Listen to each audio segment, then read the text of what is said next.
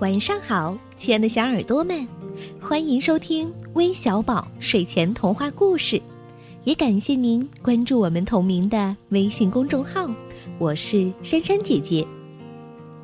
宝贝们，你们觉得这个世界上最让人满意的发明是什么呢？在胖胖牛和球球鸡眼里的定义，自然就不一样了。那么，对他们来说，最满意的发明都是什么呢？听完今天的故事，你就明白了。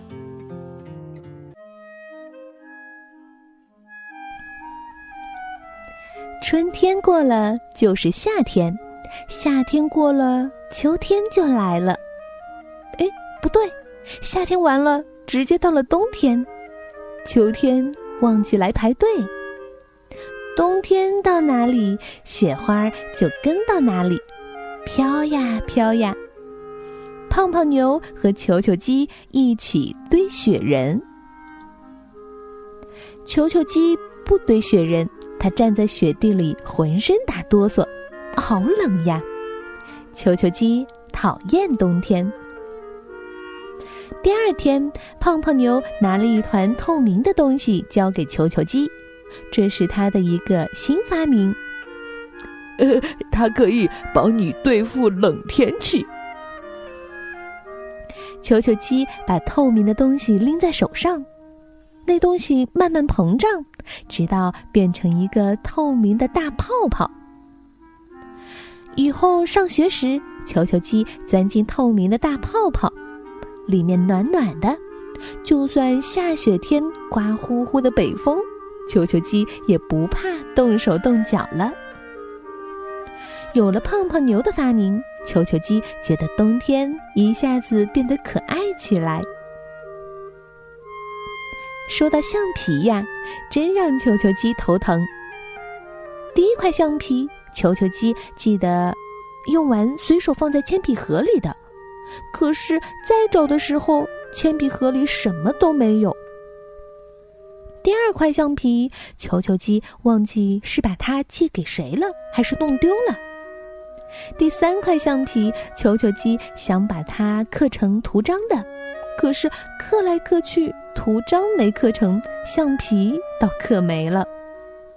第四块橡皮不小心滚到课桌底下，就再也找不到了。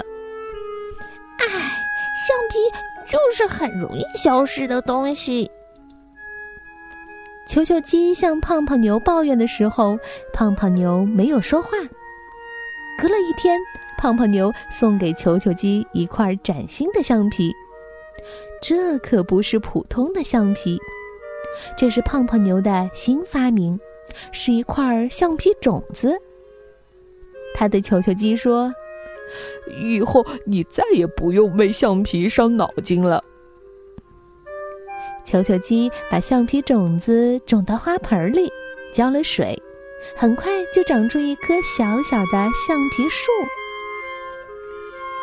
橡皮树上结了许多果子，这些果子是各式各样的橡皮。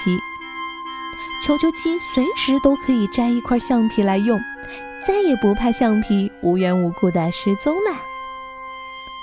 每次球球鸡遇到麻烦。胖胖牛总会帮他解决。球球鸡想，要是他也能帮胖胖牛就好了。可是球球鸡什么东西都不会发明。球球鸡高兴不起来。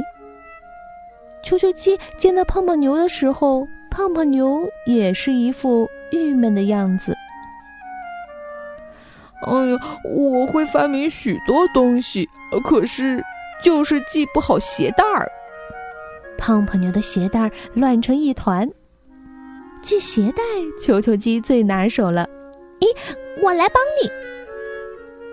球球鸡认真的教胖胖牛系鞋带儿，直到胖胖牛系的鞋带像球球鸡鞋子上的一样漂亮。球球鸡好开心，它终于帮了胖胖牛的忙。虽然他不会发明任何东西，胖胖牛比球球鸡还要开心。